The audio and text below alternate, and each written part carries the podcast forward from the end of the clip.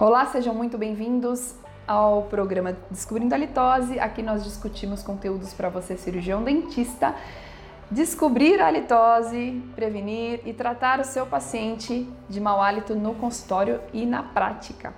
É, o conteúdo de hoje vai abordar perguntas do seu dia a dia que vão te direcionar à questão do mau hálito. Você pergunta e o paciente vai te responder, você já vai saber que, que isso tem a ver com mau hálito? E no final desse conteúdo, vou te dar perguntas bônus que você talvez não está habituado a fazer para o seu paciente, mas que vão te direcionar de forma mais pontual ao conteúdo do mau hálito e vai te dar segurança para fazer isso no seu dia a dia. Pois é. Tem perguntas que a gente já faz e que vão nos conduzir ali a saber se o paciente já tem ou não um mau hálito. Então, por exemplo, perguntar para esse paciente qual o local de trabalho, a profissão dele, né? Ah, com que você trabalha? Então, por que, que a gente pergunta a profissão? Às vezes esse paciente trabalha num ambiente com ar-condicionado, né, ligado o dia todo. Isso provavelmente resseca a mucosa nasal, né, pode levar a mais problemas respiratórios, além de pacientes, por exemplo, que trabalham com produtos químicos ou uh, em área com muito calor, tudo isso pode interferir nessa questão respiratória. É, um paciente, por exemplo, que trabalha uh, em uma um nível de estresse muito alto, né? Um tipo de, de trabalho que exige é, criatividade o tempo todo, ou é, que trabalha em imprensa, sei lá, tem várias profissões aí que, que lidam muito com estresse no dia a dia, na rotina mesmo, né, do trabalho. É, isso também pode acabar é, levando ao mau hálito pela baixa salivação. É, pessoas que falam muito, né? Professores, palestrantes. Então você fala ali por muito tempo também, o ressecamento da mucosa oral pode ser muito grande.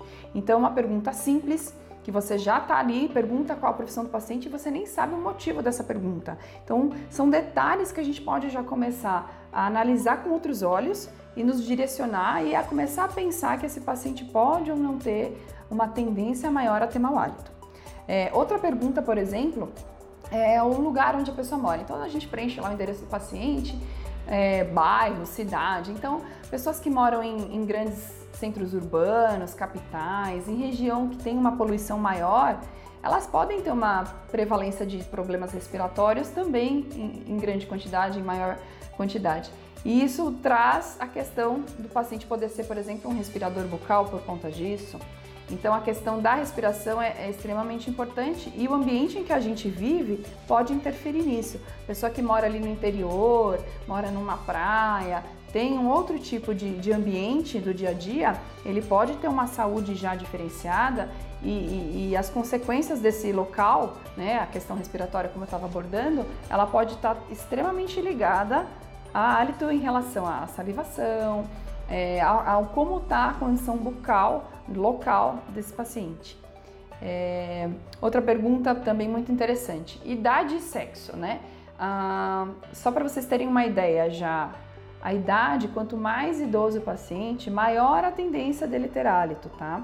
Porém, existem muitos pais que, que falam: ah, meu filho tem hálito, né? O que, que pode ser?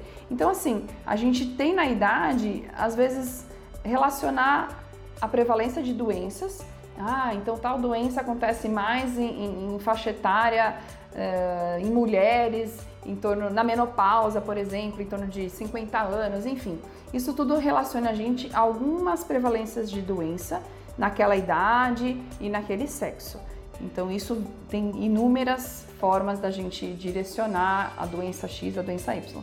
Mas a gente vai, vai conduzindo conforme que a gente lê, a gente estuda, ah, isso, essa doença acontece mais em adultos, essa doença mais em idosos. A questão do hálito, a gente sabe que a prevalência, prevalência é muito maior em idosos é, e acaba sendo um pouquinho maior também em mulheres, tá? Penso que as mulheres têm mais é, alterações hormonais, tem a questão da rotina, e aí a gente vai sentindo até na prática a prevalência dentro do nosso consultório da, da questão halitose. É, Saúde bucal. Então a gente está super habituado a perguntar para o paciente qual a rotina de higiene dele. Né? Então, por exemplo, o paciente se pergunta ah, quantas vezes, uh, com que frequência você troca a sua escova? Né? O paciente que fala assim para você, ah, eu troco todo mês, doutor. Nossa, minha escova ela abre rapidamente, ela fica com as cerdas horríveis muito rápido. Provavelmente esse paciente é um super escovador. Então ele tem um excesso de escovação ou pela força muito grande né, na, na mão, ou é um paciente extremamente preocupado com aquela higiene bucal. E às vezes é até engraçado, é meio contraditório, né? A gente fala, poxa, o paciente ele é um bom escovador, ele cuida muito bem, mas o extremo também não é bom, né? Então a gente precisa de um equilíbrio. Todo excesso ele pode ser ruim também. Então, paciente que escova com muita força, exageradamente, que troca essa escova com muita frequência, ele pode estar tá gerando um trauma, uma descamação dessa mucosa e, e, isso também pode não ser interessante. Então, isso já vai te levar, às vezes, tem pacientes que, que eu observo que esse extremo de higienização é, mostra que o paciente é aquele perfeccionista, ele quer algo perfeito o tempo todo. Então, às vezes até pego um paciente que, que eu já tratei de halitose, mas eu percebo que aquele paciente ele é, ele quer mais. Ele já está bem, ele já não tem mais mau hálito, mas por ele ter essa característica de ser extremamente perfeccionista, dele escovar ao ponto da escova ter que ser trocada todo mês, esse excesso me gera já a percepção de que é um paciente que vai buscar uma perfeição que não existe, ou seja, que ele já está bem e ele quer mais, ele acha que ele não está bem. Então, entra a parte até psicológica aí da gente fazer uma avaliação um pouquinho mais individual desse paciente, conforme os hábitos que ele já relaciona pra gente na higienização, que é uma pergunta simples que a gente já faz normalmente. Então, isso é um detalhe. E, e é muito comum nos pacientes que têm a litose, que a gente às vezes trata, faz os testes todos, observa que está resolvida a questão, porém ele insiste que ainda tem. Né? Que aí entra o ponto da gente ter algum acompanhante desse paciente, né? E esse acompanhante às vezes relata, não, doutora, ele já está bem, a gente fez os testes que a doutora orientou, o paciente, é, o meu irmão, o meu filho não tem mais, mas ele ainda acha que tem. Então, se esse paciente ele tem hábitos de higiene extremamente fortes, não só na escovação, ah, doutora, eu passo fio dental quatro vezes por dia. Poxa, é a maioria dos pacientes que passam fio dental quatro vezes por dia? Não é. Se passar em uma, a gente já tem que dar graças a Deus, né? Porque você fala, ah, você passa fio dental? Ah, doutora, eu passo. Todo dia? Ah, não, todo dia não. Ah, passo quando entra um pedacinho de carne. É, eu passo às vezes, quando tem alguma coisa me incomodando. Gente, se o paciente passa fio dental às vezes, a resposta é não. Esse paciente não usa fio dental, tá? Usar fio dental é usar todo dia.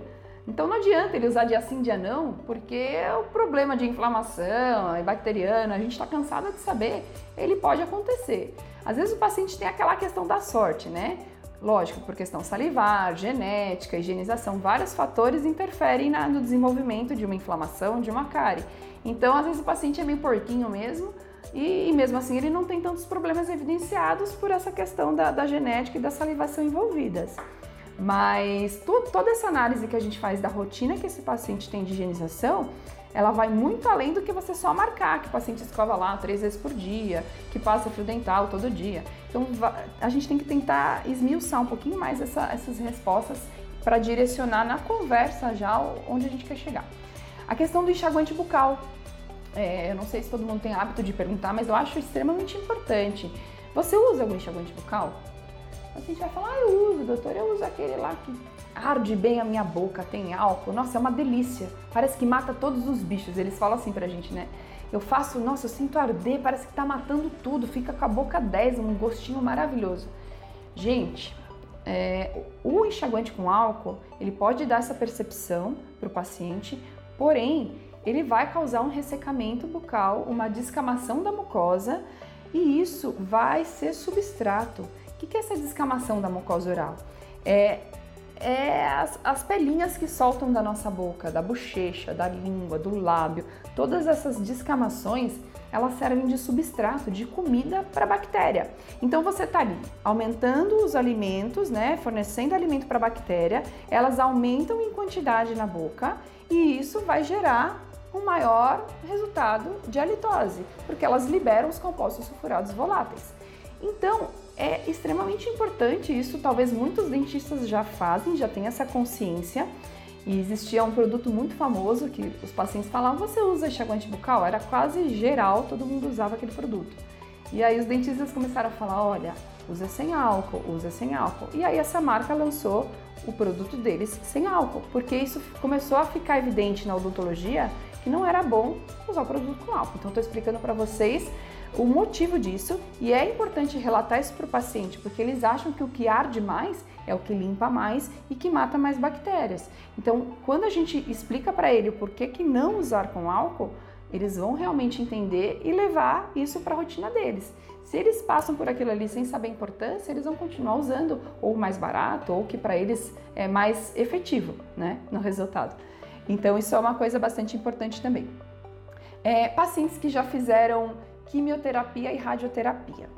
Então, a quimio e a rádio, a gente sabe que durante o processo e mesmo depois, é, pode ter uma consequência de gerar a hipossalivação.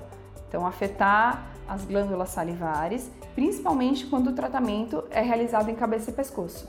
Então, uh, a gente pega muito paciente que fez ou que está em tratamento e que tem a queixa, uma das queixas principais é a baixa salivação, a boca seca, a mucosite. Eles começam a ter um desconforto para comer, porque pensa, o alimento ele precisa ali da saliva para fazer o bolo né, alimentar e a pessoa não tem mais aquilo, então é extremamente desconfortável para esses pacientes. E, e, isso a gente pode também pensar em baixo fluxo e, consequentemente, esse paciente também vai estar tá tendo mau hálito. Então, é mais um problema ali na, no relacionamento social dele, além de tudo que ele já está enfrentando da doença em si, ele vai ter essa questão da litose. É, paciente fumante, você fuma? Então, o paciente fumante ele costuma ter também um ressecamento da mucosa oral, ele vai ter um hálito característico do cigarro. Você pode perceber que a queixa do hálito do fumante é o cheiro do próprio cigarro. E aí muitos disfarçam com o uso de chiclete, de balas, né? Eles tentam é, amenizar isso de alguma forma. E, mas o ressecamento bucal é já comprovado que existe nos fumantes, né? Tem pesquisas que comparam isso. E, e eu vejo isso também como um fator prevalente no, no, na, na questão de causar litose. Então é, é, outro detalhe importante do fumante é que eles não têm até o sinal clínico da, do, do, sangramento gengival. Então, às vezes o paciente está tendo um problema periodontal, porém não tem sinais clínicos como os outros pacientes que não fumam. Então, o fumante às vezes não está tendo aquele sangramento evidente, a gente olha aparentemente, porém a gente sabe que que os bastidores são outros, que ali está desenvolvendo uma doença, uma perda óssea silenciosa e que no momento que aquilo ficar visível para a gente clinicamente ou mesmo para o paciente, já pode estar numa situação muito mais grave. Então, eh, em relação a fumo, eh, eu pergunto, tem pacientes que respondem, que são sinceros, tem pacientes que não respondem, eh, sobre o uso da maconha. Então, a maconha ela vai gerar baixa salivação. Então, pergunta aí se o paciente fuma maconha. Se ele falar que fuma, pode apostar que ele fica com a boca seca aí depois da, de fumar maconha. Tem pacientes que não vão te falar, tá? Porque tem vergonha, sei lá por quê. Ou você atende a mãe e o pai dele, vai saber, né? Então, não, não fala. E existem algumas perguntas, agora eu vou entrar num bloco de perguntas bem legal, é, que é, são perguntas que eu costumo usar aqui, que são dessa introdução da conversa com o paciente ainda, Porém, talvez não seja a maioria dos pacientes que realizem. Ah, doutora, você quer saber do meu sono por quê? Pergunto para o paciente como que é o seu sono. Meu sono? O que, que o dentista quer saber como é que eu durmo? Então até brinco com o paciente, eu falo assim, ó, vou te fazer umas perguntas agora, talvez você não entenda muito bem o motivo delas, mas são extremamente importantes para mim. E isso eu percebo que a gente vai criar um vínculo maior com o paciente, porque você está perguntando de rotina. Então, o sono, o que, que tem a ver? Se esse paciente não dorme bem, se ele tem insônia, tem alguma coisa que não deixa o sono dele ser direto a noite toda, é um paciente que pode ter um nível de estresse maior, uma ansiedade. E isso tudo leva para aquela questão da boca seca, né, pessoal? Então, o sono do paciente é importante. Então, você vai começar a entender um pouquinho da rotina dele, como é que é o dia a dia. Altura e peso. Ah, você pergunta a altura e peso do seu paciente? Eu pergunto. Né? Existe como a gente fazer o cálculo do IMC, do índice de massa corporal, e a gente vê se aquele paciente está numa questão de obesidade. Então, o que, que, tem a ver? Às vezes você olha para o paciente, você pode ver já também que ele é mais gordinho. É, isso relaciona-se muito ao paciente obeso que acaba tendo o ronco, né? O paciente ronca muito, ele vai ter a boca seca. Ou você pode perguntar: você ronca? Você dorme de boca aberta? É, isso também vai direcionar um pouquinho. Mas a, o, o, paciente obeso, você já pode pensar que ele pode ter um problema de, de roncar e que te relaciona à boca seca. E, e, às vezes o paciente tem vergonha, né, de falar que ronca. Então você já olha que nem todo gordinho ronca, tá, gente? Também não, não me levem a mal se você tá assistindo aí e falar, ah, eu sou gordinho, mas eu não ronco. Também pode acontecer. Então vale a pena a gente relacionar e perguntar. Você tá ali, a gente é profissional da saúde e a gente tem que perguntar coisas pro paciente. Talvez ele não tá esperando de um dentista a pergunta, mas eu penso que a gente tem que, que ser um pouco mais invasivo. Os pacientes reclamam tanto pra gente, ah, é, não tem mais médico que pergunta detalhes da nossa vida, que não investiga. A gente pode ser esse, esse profissional que eles tanto procuram e isso vai, vai crescer em muita valorização da nossa consulta. Isso é muito importante. E é muito legal esse vínculo que a gente cria. Eles vão nos indicar porque, ó, aquele dentista lá me perguntou umas coisas muito legais, fez um diagnóstico diferente, que nunca ninguém tinha me, me falado sobre esse assunto. A rotina de trabalho desse paciente. Então, o paciente é aquele paciente que trabalha durante o dia, estuda à noite, é, dorme pouquíssimo, ou um paciente que trabalha em dois lugares, trabalha de madrugada. Essa rotina de trabalho também pode gerar um tipo de estresse no paciente. A qualidade de vida pode diminuir, tem tudo isso. E, e na, nessa rotina, dá tempo, por exemplo, desse paciente praticar alguma atividade física? A gente sabe que a atividade física, além da, da questão de saúde, né, de emagrecimento, de manter uma saúde geral, ela tem a questão de descarregar o estresse. Né, da gente poder aliviar aquela ansiedade. Ah, quando eu, eu faço lá a minha yoga, eu realmente eu fico mais tranquila, eu saio com a minha mente mais leve. Ah, não, eu prefiro fazer aula de boxe, eu detono ali, eu desconto a minha raiva. Então, tem algumas atividades, e isso varia de paciente para paciente, mas que a gente pergunta e a gente pode indicar para o paciente, se ele está se mostrando um paciente ansioso, está tendo consequências por tudo isso, né, dessa rotina agitada, uma atividade física pode ser para ele um fator desestressante, um, motivo dele melhorar a qualidade de vida. E por que não ele receber uma orientação dessa do dentista? Olha que legal. E para a gente, qual o benefício disso?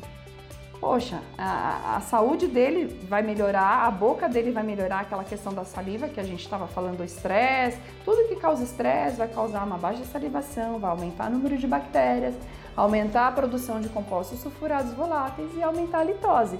Então a gente tem que investigar nesse sentido os pacientes. Os horários que eles se alimentam. Então tem essa modinha agora, né? Jejum intermitente. Ah, eu acordo, eu fico sem comer até duas horas da tarde. Então tá tendo tudo quanto é tipo de, de dieta. Então, assim, muito tempo sem se alimentar, a gente sabe que causa hipoglicemia, gera litose. É, então a recomendação, eu às vezes oriento a alimentação. Olha, a cada três horas, se você não, não consegue parar para comer, é, come uma fruta, belisca alguma coisa para não ficar com essa hipoglicemia né, por muito tempo que vai te gerar litose.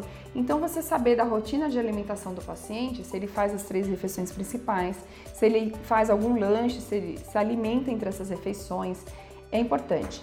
E tem aquele paciente que come pra caramba à noite, que é a hora que ele consegue parar na vida e vai comer.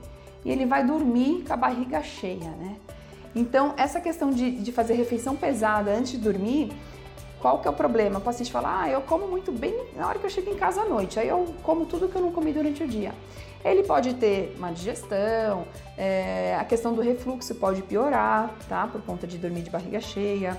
É, ele vai acordar não sentindo tanta fome, então às vezes ele acaba não tomando café da manhã. É, tudo isso a gente pode relacionar a essa rotina de alimentação do paciente. É, em relação à, à alimentação, existe a, a parte do, do, refluxo que eu comentei com vocês. Quando a gente existe essa questão do refluxo é muito falada, ah, refluxo causa mau hálito. É, não é a principal causa do mau hálito, tá? E o que pode acontecer é, por conta do refluxo, por conta é, de algum gosto que o paciente venha a sentir, ele relacionar isso ao mau hálito mas não necessariamente isso ser a causa do mau hálito diário ou crônico dele, tá? É só um adendo aqui, mas qualquer momento eu vou abordar a questão gástrica, que é muito comum o mito do, do mau hálito vir do estômago, eu abordo mais a fundo com vocês. É, a questão do ronco, por exemplo, é, eu tinha falado para vocês, aquela questão de aumentar a saburra lingual, ela também pode, toda vez que a boca fica seca, a gente pode ter um aumento da saburra lingual e ela também pode aumentar a formação de cásios. Então, os casos não são todos os pacientes que têm, né? São só os que têm as criptas amidalianas, né? Aqueles buraquinhos nas, nas amígdalas mais, é, evidentes, mais profundos e acúmulo dessas placas é, de saburra, a mesma coisa que junta na língua, que a saburra, ela pode juntar lá na amígdala, desses pacientes que têm as criptas. Então, é, todos esses fatores que a gente está relacionando aqui, que gera baixa salivação e aumento de bactéria, também aumento da descamação da mucosa, geram aumento dessa saburra e de cásios. Então, ah, como é que eu melhoro a minha saburra? Como é que eu melhoro a formação de casos? Tudo isso que a gente investiga e direciona o paciente a ter um, uma melhora nessas situações vai favorecer a, formação de, a questão da formação da saburra e de casos e melhorar o hálito também. Fora, lógico, a higienização que a gente orienta. Quantidade de líquido ingerido pelo paciente. Ah, você tem hábito de beber água? Ah, doutora, não bebo muita água não. Bebo a hora que dá tempo. Então, assim, se o paciente já relata boca seca, você começa a ver pontos de problema na questão é, do ressecamento bucal, orienta ele, anda com uma garrafinha de água, tenta beber 2 litros por dia, porque isso vai melhorar essa composição salivar também. É, e é extremamente importante a gente ter uma boa hidratação no, no olhar de saúde geral mesmo, né? Isso qualquer é, profissional da saúde recomenda. É, uso de chicletes ou balas. Então você pode perguntar para o seu paciente: ah, você tem hábito de, de mascar chiclete, de chupar bala? Então, assim, aquele paciente que geralmente ele tem esse hábito, ah, eu sempre tô com chiclete na boca, eu, eu chupo bala toda hora, pode já desconfiar que ele tem a sensação, ele acha que ele tem mau hálito, ele tenta mascarar isso de alguma forma. E a forma mais simples e mais fácil da gente fazer isso é chupando uma bala ou mascando um chiclete. Ah, vou conversar com o meu chefe, ah, vou conversar com, a pessoa ali que eu tô paquerando, eu vou botar um chicletinho na boca. Então é, é, é o que dá segurança para as pessoas conversarem. Então quando a gente questiona o paciente se ele faz o uso de chicletes ou balas, a gente já começa a subentender. Poxa, por que, que ele né, usa com tanta frequência todo dia, ele anda com um saco de bala na bolsa? Enfim, já começa a pensar se não é o motivo dele ter mau hálito que faz ele usar esses dispositivos que a gente sabe que são mascaradores. Isso não, não faz o tratamento. Apesar de o chiclete, por a gente mastigar, a gente sabe que isso faz uma estimulação mecânica da salivação. Então a gente pode ter um aumento da produção salivar por usar o chiclete. Então eu brinco com o paciente, falo, ó, usar o chiclete para mascarar o hálito não é legal, mas para a questão de aumentar a sua salivação, se a sua questão for a, a, a queixa da boca seca, pode ser um, um, uma forma, uma fisioterapia, eu brinco que é uma fisioterapia da glândula, de estimular essa glândula e ter uma melhora da sua percepção. Então, tem que entender muito bem o motivo do paciente estar fazendo esse uso frequente. A gente sabe que tudo com açúcar pode piorar as condições de cárie e tudo mais. Então, relacionar um pouco com, com a questão odontológica geral, mas a, a litose a gente pensaria nesse sentido. Ingestão de álcool. Ah, então pergunta lá se o paciente toma. É, ah, tem paciente que fala, ah, eu bebo socialmente, só de final de semana. Tem paciente que não, que faz happy hour de segunda a sexta com o pessoal do trabalho e de sábado e domingo com o pessoal de, da família, né, com os amigos e tudo mais. Então, se o paciente faz uso do álcool mais de três vezes por semana, a gente já pode ficar um pouquinho mais alerta com esse paciente, porque o álcool ele causa um ressecamento da mucosa oral, né? E, e ele pode estar tá sofrendo outros problemas. Por que, que ele bebe tanto, né? O que, que acontece na vida desse paciente? Por que, que ele acha tão legal? É a forma dele é, resolver os problemas dele? É essa? Então ele pode estar tá inserido num outro problema e não só apenas a questão, como eu estou falando para vocês, a gente olhar de uma forma geral esse paciente. É, o ressecamento bucal, por conta do uso exagerado do álcool, ele pode estar acontecendo. Você olha a língua desse paciente, às vezes é uma língua que é mais saborosa, aquela língua mais branca, e, e tudo isso vai nos, nos, fazer pensar no mau hálito também. É, a respiração do paciente. Então você vai perguntar se ele tem desvio de septo, é, pergunta se ele respira bem pelo nariz, se ele tem alguma dificuldade, se ele usa algum produto diário. Tem pacientes que têm mania, né, de usar algum desentupidor de nariz aí essas marcas aí que às vezes a gente sabe que o uso frequente disso acaba gerando um problema maior na questão do, do uso crônico de medicamentos nasais. Então, respira pelo nariz ou pela boca é super importante. E uma dica legal para a gente dar para o paciente, se ele tem a queixa de ressecamento nasal, entupimento, enfim, para qualquer paciente, o uso de soro fisiológico no nariz diariamente é indicado e é importante. Uma vez um otorrino me falou, Carol, a gente não escova o dente toda vez que, escova, que, que come, é, eu, eu mando o paciente usar soro fisiológico no nariz. Então é uma forma da gente fazer a nossa limpeza nasal diária e você pode recomendar isso para o seu paciente que pode te, re, te relatar uma queixa nesse sentido também. E mais uma pergunta que é bastante recorrente. É, na verdade, você pode perguntar para o paciente: você tem rinite? Você tem, a gente chama de rinorreia anterior, rinorreia posterior, né, na área médica. Mas basicamente é aquele corrimento nasal que pode acontecer. O paciente relata que tem uma secreção. A secreção ela pode escorrer via nasal ou aquela secreção que o paciente fica engolindo. Isso é uma ocorrência em torno de 25% dos pacientes reclamam disso. Ah, doutor, eu fico engolindo um negocinho, uma secreção. Então isso, esse corrimento nasal, ele também serve de substrato para as bactérias. Então ele vai alimentar as bactérias, aumentar as bactérias, aumentar a saburra, aumentar casos. E, e, e, é bacteriano o problema. Então os compostos sulfurados voláteis e a litose ela vai estar bastante evidente também nessas situações. E ah, o que, que eu posso fazer para melhorar isso? Em alguns casos, é, a gente tem que encaminhar para o otorrino, gente. A gente não, não vai resolver tudo na vida. Então, o otorrino vai orientar com maior exatidão o que está acontecendo com aquele paciente, o que ele tem que fazer. Na minha prática, às vezes eu oriento o uso do soro fisiológico, como limpeza nasal, que às vezes ameniza essa situação, que é uma queixa bem recorrente. É, e gargarejos, né? Os gargarejos, eles também podem auxiliar, porque esse paciente, ele, ele é como se esse corrimento nasal, ele ficasse acumulado, existe um, uma região anatômica da, da região da faringe, aqui atrás da garganta, que chama valécula. E essa valécula, ela pode ficar recebendo esse corrimento nasal posterior e vir um depósito ali. Então, quem vai ajudar a gente a limpar essa região é o gargarejo. Então, eu sempre oriento meus pacientes a realizarem gargarejo após a higienização, seja com água mesmo ou seja com enxaguante bucal. E, e essa região começa a ficar um pouco mais higienizada. Mas sempre se tiver um problema crônico de rinite por processos alérgicos, enfim, cada paciente é um caso, aí encaminha para o otorrino, só alerta o paciente que isso também pode ser um fator causal e que às vezes a gente fica aqui no consultório correndo atrás da, da solução sozinho, mas um otorrino fazendo algum tratamento para essa rinite, por exemplo, pode dar um resultado é, somatório, melhorar ainda mais a, a, situação do paciente. E a gente precisa andar junto com os outros profissionais em, algum, em algumas situações. Então, essa questão da, da rinite é bastante comum, por isso que eu achei importante também falar ela aqui para vocês.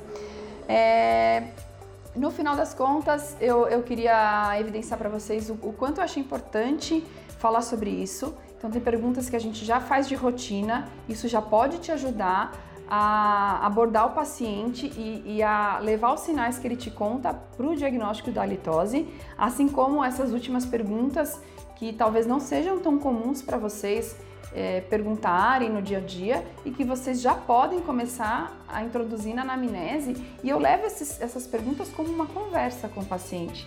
É, e o paciente se sente extremamente é, importante. Ele fala: Nossa, ninguém nunca me perguntou essas coisas, nenhum dentista nunca falou isso para mim. E ele vai se sentir é, priorizado por você. Né? O meu dentista me perguntou isso, me deu as orientações, algumas dicas. Eu comecei a fazer, eu vi diferença em casa. Eu, a minha mãe tem esse problema, eu comentei com ela, lá já viu diferença só de começar a fazer o gargarejo, a beber mais água, a limpar a língua. Tudo que a gente aborda com o paciente, ele sai dali, ele vai comentar com alguém, ele conversa com as pessoas e isso vai te valorizar como profissional, vai te dar uma autoridade no assunto. Ah, Carol, eu não falo de mau hálito porque eu não, não conheço o assunto, não sei o que, que eu vou falar para o meu paciente. Comece dessa forma. São perguntas, você está interessado na saúde do seu paciente. É, nem sempre você vai só falar do dente dele, mas quando você faz essa abordagem mais é, ampla, ele vai olhar para você com outros olhos. Ah, meu dentista tá, tá perguntando coisas aí que eu, nem meu médico pergunta. Então é muito legal isso e, e eu penso nisso de uma forma é, do paciente se sentir da família. Eu falo que eu, eu crio um vínculo ali com o paciente e ele gosta de voltar. Eles vêm, eles, eles trazem a família inteira. Eles conversam com você com uma intimidade diferente, porque você está sabendo da rotina dele, da saúde dele, de coisas às vezes que ele nunca falou para ninguém e você já agora está sabendo. Então eu brinco que eles começam a me usar até como psicólogo às vezes. Mas as pessoas estão muito carentes disso, dessas conversas, dessa atenção e a gente, como profissional da saúde, da odontologia, a gente tem que abordar dessa forma e trazer isso como um benefício para a gente também, certo? Então, esse foi mais um episódio de Descobrindo a Litose. Sigam a gente nas redes sociais, interajam, é, mandem comentários, todas as, as, dúvidas que vocês tiverem. Se ficou alguma coisa mais explicada, eu estou aqui à disposição. É, Carolina Taroco no YouTube, no Insta e no Facebook. E eu espero vocês no próximo episódio.